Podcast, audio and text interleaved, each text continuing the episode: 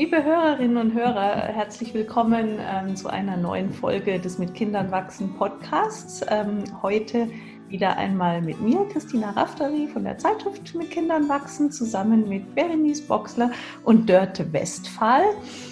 Und mit dem heutigen Gespräch würden wir sehr gerne anknüpfen an ähm, eine vergangene Unterhaltung zum Thema Kinder- und Medienkonsum. Und äh, in dem Medienkonsum, da können wir uns und unsere Perspektive gar nicht ausschließen. Ähm, und auch die Erfahrungen, die wir, machen wir uns nichts vor, vor Jahrzehnten mit Medien gesammelt haben, als äh, wir wirklich noch vor ganz anderen Voraussetzungen standen.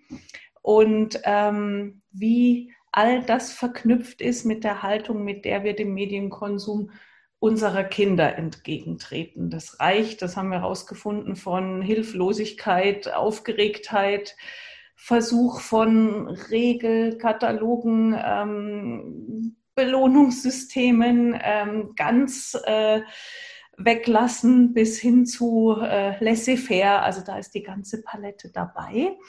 Und das wollten wir heute gerne mal vertiefen. Und ich würde gerne anfangen indem wir einfach ja, reminiszieren und über unseren, unseren eigenen Einstieg in die Medienwelt, in den, also Dörte und ich liegen, glaube ich, äh, ganz gut beieinander rein zeitlich. Berenice ist etwas jünger. Dörte, was, was sind deine, wie, wie hast du dich denn mit, mit der Medienwelt angefreundet als Kind und beim Aufwachsen? Ja, hallo erstmal. Hallo. Das, äh, ja, es ist schon ganz klar, dass man das natürlich nicht mehr vergleichen kann mit mhm. heute. Ich kenne noch den, äh, den Schwarz-Weiß-Fernseher, den wir hatten mit zwei Programmen. und äh, naja, wobei erstmal ein Programm, genau mit ganz viel Rauschen und etc. Und als Kind erinnere ich mich, als wir denn überhaupt erstmal einen Fernseher hatten, war ich so, glaube ich, frühes Schulkind, sechs, sieben Jahre alt. Und weil das ging irgendwie erst los mit dem Fernseher, nachdem wir umgezogen sind. Das sind so meine ersten Erinnerungen. Und da gab es dann einmal die Woche so ein Filmchen, 10 bis 20 Minuten. Aber dann ging es los mit dem Farbfernseher. Ein paar Jahre später kam und da gab es vier Programme. genau, und das war dann äh, die Zeit, wo das regelmäßige gerne gucken möchte anfing.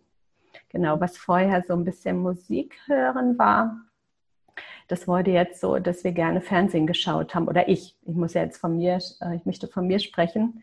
Und das waren besonders diese Wochenendzeiten. Das hat sich dann herausgebildet, dass es Samstagabend eine halbe Stunde Lieblingsserie gab. Und die wollte gerne jeden Samstag geguckt werden. Und es gab Sonntagnachmittag Kinderfernsehen. Und was äh, eine spannende Erinnerung war, es gab einen riesen Konflikt zwischen meinem Vater und mir, weil Sonntag war, nee, Samstag, oh, ich weiß gerade gar nicht, Samstag oder Samstag war nämlich auch Fußballzeit. Und dann gab es nämlich in Exen äh, wirklich einen Streit drum, wer darf jetzt Fernsehen gucken. Und das war so das Erste, wo ganz eindeutig war, der Vater hat den Vorzug und so mit freundlichen Tönen, oh, du willst doch jetzt, ach komm, du kannst ja auch mit Fußball gucken etc. Also das war so ein ganz klarer Aufhänger. Der Vater hat dann entschieden, was geschaut wird. Aber da ging dann so die erste große Enttäuschung mit einher. Ähm, als Kind dann auch ähm, dann nachgeben zu müssen und schon so ein bisschen oder nicht ein bisschen ganz klar der Willkür des, des Vaters ausgesetzt zu sein. Da ging es nicht um irgendwelche gemeinsamen Absprachen, sondern er kam dann nach Hause und wenn dann äh, ganz klar diese Fernsehzeit war, Nachrichten und äh, Fußball, das hatte oberste Priorität. Unter der Woche gab es bei uns gar nicht so Fernsehen, sondern es war tatsächlich verlagert aufs Wochenende und das hat sich verändert, als ich jugendlich war und wo der Fernseher einen ganz klaren Entspannungsraum eingenommen hat. Da war ich auch autonomer, was das Gucken betraf, weil wir in der Familie alle unterschiedliche Zuhausezeiten auch hatten, je nach Arbeitszeit der Eltern und Schulzeiten von uns Kindern. Und da erinnere ich mich ganz deutlich, Ferien oder äh, wenn ich alleine war, zack, erstmal der Gang zum Fernseher. und hören und gucken, was da läuft. Und da war wirklich dieser Boom irgendwann in den 80ern, die ganzen Serien, die da kamen. Und ich bin so ein Serienjunkie geworden. Das ist so unglaublich. Also da war ich dann schon jugendlich. Und da hat es dann deutlich mehr Raum eingenommen. Also liebend gern, am besten jeden Nachmittag hocken wenn es nicht dazu natürlich äh, Alternative. Ich war stark im Sportverein unterwegs und ich glaube, das war sehr gesund für mich, dann was anderes zu haben. Ähm, aber von dem her war der Fernseher, hat sehr viel äh, Zeit eingenommen. Wenn wir bei der Oma waren in den Sommerferien, da war es sowieso nur, kommt, setzt euch vor die Glotze, macht, wie ihr wollt. Also da war auch kein echtes Interesse da, mit uns was zu machen. Vielleicht war es aber auch ähm, die Akzeptanz dessen, dass man als Jugendlicher vielleicht eher in die Röhre guckt, um sich dann zu entspannen. Aber es war eben tatsächlich Entspannung und während des Studiums noch mehr. Ne, erstmal abschalten von allem und dazu gehört es ganz klar, den Fernseher anzumachen und dann zwei Stunden, drei Stunden und eine Nachtsession gab es natürlich auch oder mehrere. Schon, also da erinnere ich mich sogar als ähm, Kind, so Kind, ich spreche jetzt so zehn, zwischen neun und elf, wenn äh, die Eltern mal fort waren, bis spät in die Nacht, das heimliche Rausschleichen aus dem gemeinsamen Kinderzimmer und Fernsehen anmachen. Und dann, oh, gucken, und jetzt kann einem niemand sagen, was man guckt, aber es hatte tatsächlich auch Negativfolgen, weil dann Filme liefen, die eigentlich nicht unbedingt für dieses Alter äh, sinnvoll gewesen sind. Und einmal habe ich es geschafft, frühzeitiger abzuschalten, weil das wirklich echt gruselig war. Oh. Und manchmal, also im Nachhinein, dass es tatsächlich dann auch noch so Traumbilder gibt von den Unerlaubten, ähm, was dann gesehen wurde. Ja. Ja, und die zweite Medienerfahrung ist der Computer, der irgendwann kam während des Studiums. Ähm, und sogar meinen ersten Computer hatte ich erst während des Referendariats. Genau, da war ich also, oh, weiß ich auch nicht, Mitte, eher so 24, 25 und das, was das Tolle war beim Umgang mit dem Computer, dass man äh, damals noch so CD-Spiele kaufen konnte, also Zubehör, was man sich drauflädt und dann Spiele ohne Ende. Super toll, Computerspiele, nicht solche Spiele, wie es heute gab, ne, aber trotzdem, und da habe ich mich auch ganz klar ertappt, auch zur Entspannung nach der getanen Arbeit. Hinhocken, das erste Spiel anfangen, oh, das war doch echt super, hat Spaß gemacht. Und dann wurde der Sog länger und es vergingen vier Stunden mehr zum Teil und einfach abhängen und nicht mehr aufhören zu können. Und es bedurfte eines, einer wirklichen, wirklichen Willensanstrengung. Und das erfolgte meistens über das Sehen, weil die Augen so müde waren, dass es nicht mehr anders ging, dass es darüber gezwungen wurde, abzuschalten. Und da habe ich bemerkt, diesen eigenen Willen zu mobilisieren, etwas nicht mehr zu tun, worauf jetzt große Lust besteht, das ist verdammt schwer. Hast daraus, äh, hast du daraus auch eine Empathie gewonnen mit, mit äh, deinen Kindern, wenn die heute ähm, nicht stoppen können, nicht äh, aus dieser Welt wieder raustreten können, die sie da so toll unterhält und entspannt und, und ablenkt? Ja, genau, das kann ich äh, wirklich sehr gut verstehen.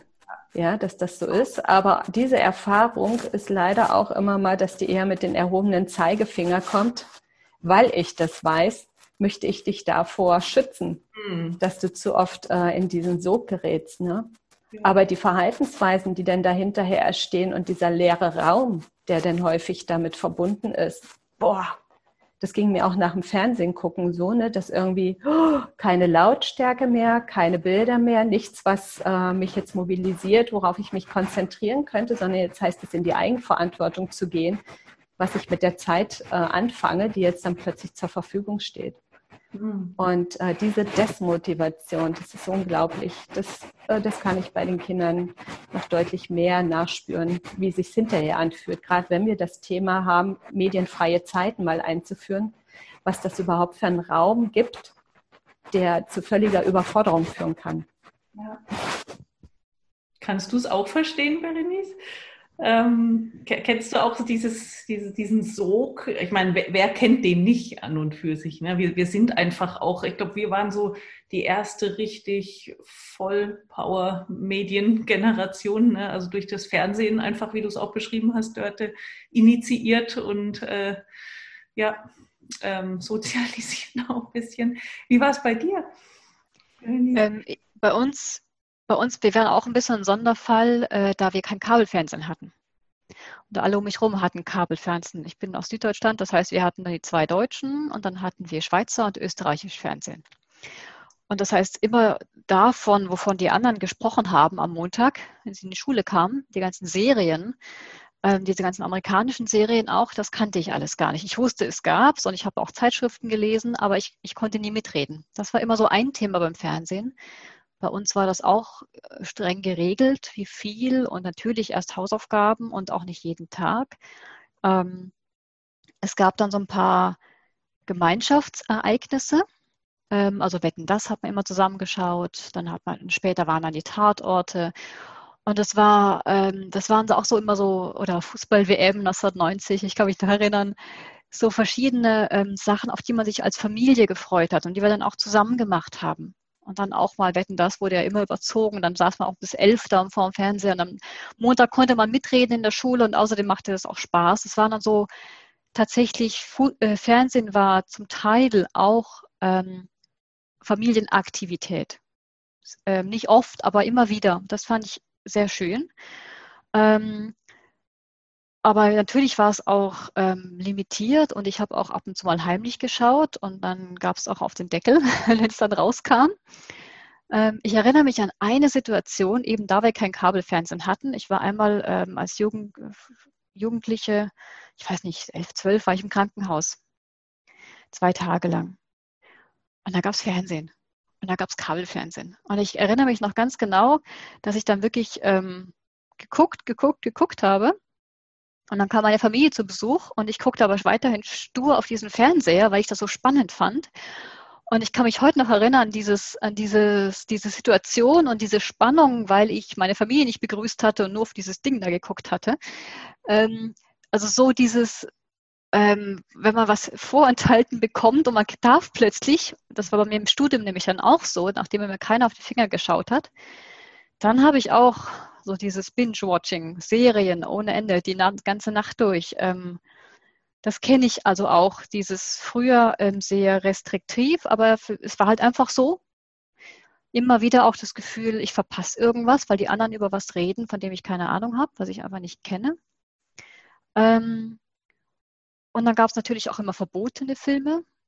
Dirty Dancing kam zu der Zeit raus. Dann gab es die Karl-May-Filme, die manchmal die für mich total spannend waren, aber die dann oft verboten waren ähm, bei uns in der Familie. Und natürlich dadurch so diese, diese besondere Faszination. Was ich nicht darf, das will ich dann erst recht ausprobieren. Und dann irgendwann auch Computerspiele, was die Dörte auch erzählt hat. Also dieses äh, Super Mario, ich habe auch einen Gameboy gehabt. Ähm, dieses nicht aufhören können und ähm, wirklich weiterkommen müssen bis zum nächsten Level und dann nochmal neu probieren. Und ähm, das kenne ich. Und gerade auch die Studienzeit war geprägt von ganz viel einfach abhängen vom Fernseher. Und Entspannung, wirklich Entspannung und ähm, einfach Vergnügen, Freude, abschalten und sich, sich mitreißen lassen von, also nicht selber teilhaben müssen oder das Leben aktiv gestalten, sondern einfach nur aufnehmen dürfen und mitleiden und mitlachen. Und das fand ich, das habe ich eine ganze Zeit lang nachgeholt quasi. Mhm. Also ich kenne das auch, dieses, ähm, ähm, so dieses Verlangen oder nicht aufhören können. Und das äh, kenne ich bei meinen Kindern jetzt auch. Und wir haben ich habe irgendwann mal, ging es dann darum, eine halbe Stunde dürfte schauen. Und es hat nie funktioniert, weil sie immer mittendrin in etwas waren. Und jetzt gehen wir, sind wir schon lange dazu übergegangen, dass, sie, dass wir sagen, ihr dürft diese Folge noch zu Ende schauen. Ja, es gibt immer noch eine weitere Folge. Aber es ist, es ist einfacher. Aber nur, auch nur, wenn ich dabei bin und okay, jetzt ist fertig, jetzt machen wir aus. Von selbst klappt es manchmal, dass sie ausmachen, aber auch nicht immer. Aber was ich jetzt wieder ein bisschen eingeführt habe in die Familie, das, was ich von früher kenne, dieses Gemeinschaftserlebnis. Wir haben jetzt am Wochenende gucken wir ab und zu mal einen Film zusammen ähm, Kinderfilme oder einfach, ja, was halt auch für die Kinder gut ist. Und das das macht echt Spaß. Mhm. Weil ich doch merke, dass auch äh, gerade in den letzten Wochen die Kinder nicht das Fernseher im Babysitter ist, aber doch manchmal muss ich halt was arbeiten und dann haben sie sowieso ihre Fernsehzeit und dann gucke ich auch nicht drauf, was die gucken. Ich vertraue dann auch, dass sie ähm, das gucken, was vereinbart ist und das machen sie bisher auch, soweit ich weiß. ähm, aber trotzdem ist so manchmal das Gefühl da, ach, ich sollte ein bisschen mehr dabei sein. So die Balance zu finden. Wie viel, wie viel gucke ich dann, was sie machen und wie viel lasse ich sie einfach machen. Ähm, deswegen finde ich auch immer wieder schön, gemeinsam irgendwie einen Film zu schauen als Familienaktivität. Auch viel rausgehen, aber auch das, das, weil ich das von früher immer noch so in Erinnerung habe. Ja, da, da kann ich mich wiederum auch total in Beziehung setzen, weil wenn ich ähm, über die gesamte Kindheit zurückdenke, gibt es wirklich wie so, so ähm, einzelne Highlights, die tatsächlich ähm, in der Familie, die sonst interessenstechnisch oder von ihren Hobbys her nicht so richtig zusammenkamen. Da hatte jeder so seinen anderen. Mein Vater ist der Sportler gewesen, meine Mutter eher die Operngängerin und äh, wir Kinder dann auch je nachdem. Ne? Ähm, da haben wir uns, und das hat, das Fernsehen hatte damals ja auch, das sagt man ja immer, diese Lagerfeuerfunktion, ne, dass man sich dann aus allen Richtungen versammelt hat. Also ich denke da ganz stark an die große Samstagabend äh, Musik- oder Unterhaltungsshow mit MDR Fernsehballett und äh, ältlichem äh, Quizshow Master und oder einer wird gewinnen. Also wirklich noch so diese, diese Urviecher der Fernsehunterhaltung, die waren für mich auch irgendwie Autoritäten, so ein bisschen väterlich, gütig kamen wir rüber, allwissend und, ähm, und auch glamourös irgendwie. Nee, die haben mich sehr fasziniert.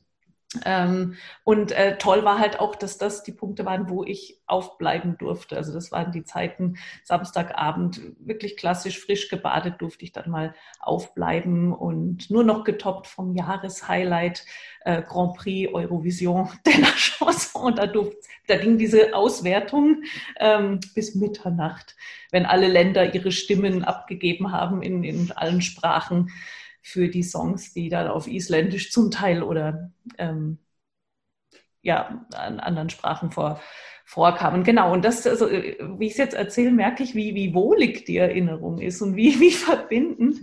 Und da habe ich tatsächlich, ohne es drauf anzulegen, jetzt auch mit meiner Tochter ähm, ein Ritual geschaffen, das leicht gemacht wird durch die ewige Verfügbarkeit von allem, was es jetzt gibt. Wir sind äh, glühende Anhängerinnen der Show Let's Dance auf RTL, deren sämtliche Jahrgänge bis 2004 oder so in der RTL-Mediathek abrufbar sind. Also wir sind auf Monate versorgt mit unserer Tanzshow und das ist, das ist wirklich toll. Also wir, wir können die Schritte, also wir schauen uns die immer ab und tanzen es nach und, und sprechen über die beteiligten ähm, Tanzpaare, als wären es bekannte. Hat schon was Nerdiges, also kriege ich als Feedback vom, von der Außenwelt. Aber genau, und ähm, so äh, spielt sich der Medienkonsum ab. Ich, ich denke oft nach über die ähm, eben diese Schere, also damals ähm, eine Serienfolge gesehen in den 70er, 80er Jahren, dann eine Woche warten bis zur nächsten und nur 20 Minuten vielleicht das kann meine Tochter, die weiß gar nicht, wovon ich rede. Das kann, die sagt, das muss ja so hart gewesen sein. Ich sage, ja, war es auch, aber ging ja auch nicht anders. Das ist einer der massiven Unterschiede, ne? dass, dass das von außen reglementiert war ähm, früher und heute der eigenen Verantwortlichkeit eigentlich überlassen ist, ne? wie viel man konsumiert. Das, äh, ja, und auch in unserem vergangenen Gespräch haben wir auch viel über Eigenverantwortung gesprochen, ne? die natürlich bis zu einer gewissen Altersstufe bei uns Eltern liegt, aber die natürlich die Kinder auch trainieren können und dass das gar nicht leicht ist. Ja, ja das, was ich auch mal wieder feststelle, auch das, das Thema eben die Angst, etwas zu verpassen und dadurch nicht mehr dazu zu gehören. So dieses Urbedürfnis, zu einer Gruppe zu gehören. Ähm, und ich kriege das mit bei meiner Tochter, die ist, die ist jetzt gerade acht geworden, wenn dann ihre Freundinnen erzählen von Harry Potter-Filmen, die sie jetzt mhm. geguckt haben während der Zeit. Und sie hört Harry Potter als Hörbuch. Sie ist, meine Kinder sind große Hörbuchfans. was ich ganz toll finde, weil es ja auch die Fantasie mit anregt und ähm, und, und dann fragst du immer, wann darf ich mal Harry Potter gucken? Und ich kenne alle Filme und ich, ich finde sie noch zu, zu früh für sie, weil ich einfach sie auch kenne und weiß, wovon sie dann träumen wird wahrscheinlich und weil das auch in der Vergangenheit manchmal einfach Sachen, ja, ich, ich, ich meine einfach einschätzen zu können, dass es noch nichts für sie ist. Ähm, und, ähm, und das finde ich immer schwierig, dann immer wieder zu erklären und das einerseits Empathie zu haben, zu verstehen, dieses Gefühl, ich, ich darf nicht und andere dürfen. Warum? Und ähm, das ist doch unfair von ihrer Sicht aus und von meiner Sicht aus eben, ich will dich nur beschützen und ich will gucken, dass wir unsere Regeln oder das, was wir für richtig finden, ähm, so durchziehen. Aber das ist echt schwierig. Sowohl als, aus Kindsicht fand ich es damals schon total schwierig, damit umzugehen. Und da ist ja immer alles unfair, was die Eltern eben dann sagen. Und, so, und von, von, meiner Muttersicht jetzt echt schwierig, äh, konsequent zu bleiben. Und dann auch eben nicht meine Tochter quasi immer ach, genervt zu werden von ihren ständigen Fragen. Also ich finde das wirklich schwierig, damit umzugehen. Wie ist, kennt ihr das auch? Ja. Also aus dem Bekanntenkreis, ja. ähm, aber da erlebe ich ganz häufig oder ich äh, bin fasziniert. Ich spreche vom Bekanntkreis deswegen, weil bei uns hatten die Kinder bis 12, 13 gar nicht die Medien, ne? sondern die haben erst später Einzug gehalten, sondern da war das Thema, ähm, wo dürfen sie mal bei anderen mitgucken oder bei der Oma natürlich, weil da war immer, und hier dürfen sie doch Fernsehen gucken, das war so das Zuckerle. Und da haben wir dann vereinbart, dann auch was geht und haben dann auch gemeinsam Filme geschaut. Ja, also es gab schon so einen gewissen Kulanzbereich. Mhm. äh, von äh, anderen kriege ich das mit oder wenn ich in der Schule mit den Kindern gearbeitet habe, da hört man ja auch, was die am Wochenende gucken und dies und das. Und es ist schon ein Unterschied da, wo die Eltern mit den Kindern reden darüber und auch so ihre Sicht der Dinge kundtun und auch sagen, weshalb ähm, dass es so auch Einschränkungen gibt, aber gleichzeitig versuchen, das hängt jetzt vom Alter auch ab, mit ihnen zu reflektieren, was den Kindern gut tut, was ihnen auch nicht gut tut. Das ist so das, ähm, was ähm, mein Partner mit dem Julian auch probiert, wo er ihn einbezieht und sagt, und wie war das jetzt für dich, wenn du das schaust? Ne? Oder mit diesem und da also das Interesse zu gewinnen, auch immer wieder zu gucken, was, ähm, ja, was ist wirklich auch angenehm für mich und wo gibt es äh, Dinge, die eigentlich auch so gruselig sind und mir Schrecken bereiten. Ne? Oder auch zu merken, will ich das jetzt nur schauen, weil die anderen das schauen, aber es gibt kein echtes Interesse mhm. an dieser Sache. Ne? Was könnte jetzt aber die Alternative dazu sein? Und da versuchen die Kinder zu treffen ähm, in dem, was ist die Motivation wirklich dafür und immer wieder versuchen hinzuführen zu dem, was eigentlich wirklich wichtig für sie ist und zu bemerken, oh, ich mag da jetzt nicht die Einzige sein in der Klasse, die da nicht mitquatschen kann oder weil alle anderen das machen. Also möchte ich es doch lieber gucken, auch wenn das irgendwie was Blödes ist, weil ich das vom Hören äh, sagen meine. Oder sie sagen, nee, du hast eigentlich recht, ja. Eigentlich brauche ich das nicht, weil ich gehe da in die Verabredung oder schaue mir was anderes ein oder höre lieber Musik etc. Das heißt, die Kids dort abzuholen, wo sie sich gerade bewegen, was sie innerlich umtreibt.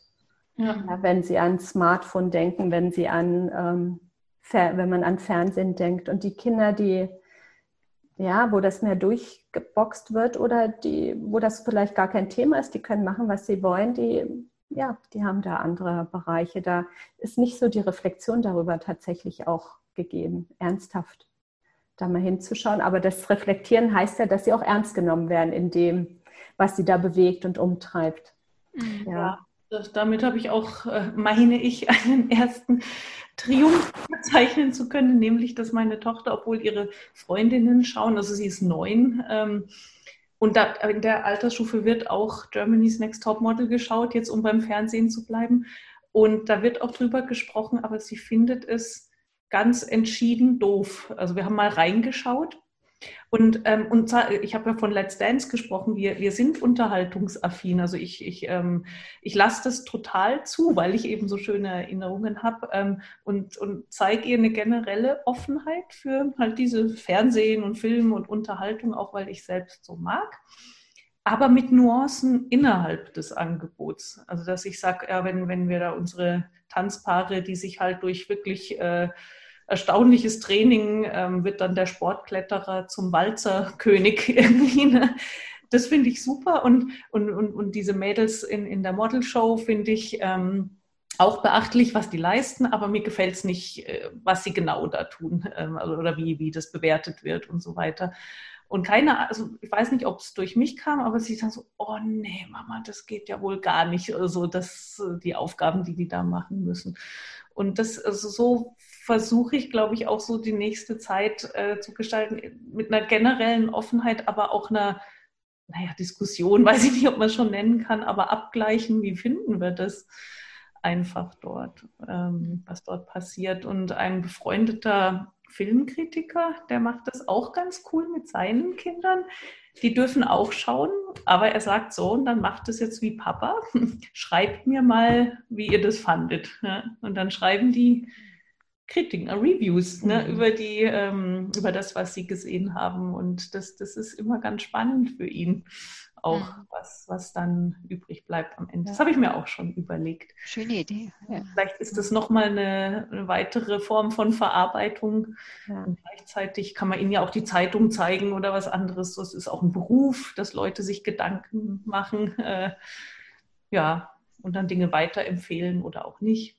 Mhm. Ja, kannst ja auch mal probieren. Das ist so die neueste Anregung, die ich bekommen habe aus dem ja. Ich glaube auch, dass es immer wieder ein kleiner Unterschied ist, weil du das sagtest, ne? Sie ist, deine Tochter ist sechs. Und ich ähm, finde schon auch, dass man es altersunterschiedlich betrachten muss, auch wo man, welche Vorgaben man macht, auch wenn es denn darum geht, dass das eine, äh, der Austausch miteinander nicht ausschließt, dass es deswegen schon auch eine Regelvereinbarung gibt, ja. Weil ich sehe auch so, es ist vom Typ Kind abhängig, ob sie sich überhaupt äh, regulieren können zum einen und es ist altersabhängig. Und solche Phase kommt ja auch nochmal, wenn die so auf 11, 12, 13 zu rutschen, wo sie eigentlich auch total versacken. Und gerade mit dem Handy, das ist dann dauerhaft an und die Kommunikation läuft gerade besonders des Nachts ab. Ähm, also ich kriege es vor allem bei dem, habe es bei den Mädels dann ähm, mitbekommen, dass die das selber nicht steuern können. Ne? Also da habe ich dann bei Maike noch mit 13 gesagt, nee, also hier wird nachts nicht am Handy gehockt, auch wenn deine beste Freundin scheint die ganze Nacht da durchmacht ja, oder auch mit Spielen. Also das ist von außen auch, ich habe auch das Gefühl, einen dankbaren, eine Dankbarkeit für gibt, wenn man sagt, stopp. Ja, also jetzt vor kurzem, vor zwei Tagen oder so, auch eine meiner Töchter kam, du, ich bin echt froh, dass du gekommen bist, hat gesagt, mach Schluss, weil so richtig Lust hatte ich nicht, aber ich hatte eine Verabredung mit meiner besten Freundin am Computer, um Spiel zu spielen, was wir ja nur am Computer spielen können und das ist so cool. ne? Aber sie hätte es alleine nicht geschafft, äh, zu sagen, nee, jetzt will ich nicht mehr, weil da ist ein bisschen dann doch dieser soziale Druck auch gegeben. Ja. Ich habe, ich hab, meine Tochter ist jetzt acht eben. Ähm, ich hatte auch ein großes Problem. Sie ist, hat die zweite Klasse gerade abgeschlossen und ihr Lehrer der ersten beiden Schuljahre, also der ersten und zweiten Klasse, der hat immer mal wieder Filme geschaut mit den Kindern. Und zwar relativ viel Filme. Und das ist dann auch, das ist ja relativ verbreitet und das habe ich schon grundsätzlich ein Problem damit, in der Schule Fernsehen zu gucken. Ähm, und dann ganz im ersten Schuljahr, und meine Tochter ist eben, wenn man da ein Etikett draufkleben will, wäre es vielleicht hochsensibel, gefühlsstark. Sie hat einfach weniger Filter und sie ist extrem schnell mitgenommen und mitgerissen und kann dann auch nicht abschalten selbst und träumt dann auch sehr schnell von Sachen, die sie einfach nicht kennt oder die einfach ein bisschen gruselig sind. Und dann haben sie einmal was geschaut und dann hat sie die nächsten drei Nächte hat sie Albträume gehabt. Hatten sie irgendwie Timo und Struppi geguckt oder so, wo irgendein Abenteuer war, so Zeichentrick. Und dann hatte ich, und dann hatte ich erst mitbekommen, hinterher, okay, sie haben Fernsehen geschaut. Und dann habe ich mit dem Lehrer gesprochen. Ich habe ihm gesagt, meine Tochter, ähm, das, das tut ihr nicht gut, ne? Ähm, und, das, und sein Kommentar war eigentlich nur, ja, ja, ich habe schon gemerkt, dass sie das nicht gewöhnt ist, sowas zu gucken. Und, ähm, und das fand ich enorm schwierig. Ich konnte ihm, ich ihm wirklich nicht sagen, es wird nicht Fernsehen geguckt, das geht nicht, weil ich werde ziemlich allein auf weiter Flur und äh, das hätte ihn auch nicht gestört. Ich habe schon ein paar Mal so Sachen angesprochen bei ihm. Und dann haben wir einfach die Vereinbarung gehabt, okay, wenn Sie nochmal irgendwann, wenn Sie mal ins Kino gehen, weil Sie waren auch schon mal im Kino, ähm, dann könnt ihr mir vor Bescheid sagen, was sie gucken gehen. Und das hat er tatsächlich dann gemacht und dann hatten wir zu Hause den Trailer angeguckt und dann sagte meine Tochter, nee, will ich nicht gucken, ist mir zu gruselig. Da ist irgendwie so ein Feuerdrache oder so. Und dann ging sie nicht mit als einzige von der, von der ganzen Jahrgangsstufe, ging sie nicht mit ins Kino. Und da war ich auch ziemlich stolz auf sie und haben ein schönes Alternativprogramm gemacht. Aber sie ist dann immer so die, die Einzige, die mhm. dann, wo jemand danach guckt oder wo sie selber entscheidet, will ich nicht und das dann zum Glück auch verteidigen kann gegenüber den anderen Kindern. Ähm, aber es ist echt schwierig, auch für mich als Mutter. Wie sehr bin ich, habe ich so das Gefühl, ich bin dann die Glucke, die sagt, das geht, das geht nicht. Äh, wie, wie sehr ist das wirklich, bin ich dazu empfindlich oder nicht? Oder also das fand ich echt schwierig, gerade wenn man dann eben von, ja, von offizieller Seite, in dem Fall der Lehrer, wenn der dann Programm durchzieht, wo man so wenig, ja, wo ich, wo ich das Gefühl habe, da, da wird irgendwas gemacht, was, was, nicht, was nicht geht. Aber wie, ja, wie, wie stoppe ich das? Oder wie gehe ich dann damit um? In dem Fall hat es gut geklappt für alle Beteiligten. Aber das ist ja nur der Anfang, ja. denke ich mir. Da kommt ja, ja noch mehr. Ich glaube auch, dass gut in Kontakt sein mit dem eigenen Kind und auch immer dahinter stehen, mhm. Äh, was sie will. Ich hatte eine ähnliche Erfahrung im Kindergarten, im Kinobesuch. Ich wäre nie auf die Idee gekommen, dass man vom Kindergarten aus ins Kino geht. Also wir merken vielleicht die Zuhörer schon bestimmte Haltungen hier in unserem Kreis. ähm, genau, und die Sache war die, es war schon geplant, Maike wusste schon Bescheid. Und ich hatte ein Gespräch mit der Leiterin und sie konnte das nicht begreifen. Sie hat nur gesagt, wir machen das bei uns so, ich finde das völlig in Ordnung. Und äh, jetzt gehen wir da in den kleinen Eisbär. Ja. Und ich habe mit Maike darüber geredet, hat gesagt, oh, sie würde schon gerne mitgehen. Und es war ganz klar, sie wusste schon darüber, kannte den Termin, dass ich sie den nicht mehr von zurückhalten kann. Also da hätte ich mich jetzt auch nicht über das gestellt, was ich als pädagogisch oder erzieherisch wertvoll finde ja, sondern sie ist mitgegangen und sie fand es schon unangenehm, weil es war riesig, es war wahnsinnig laut und total finster. Ja, und keine Geschichte, also der kleine Eisberg kann auch schon sehr dramatisch sein.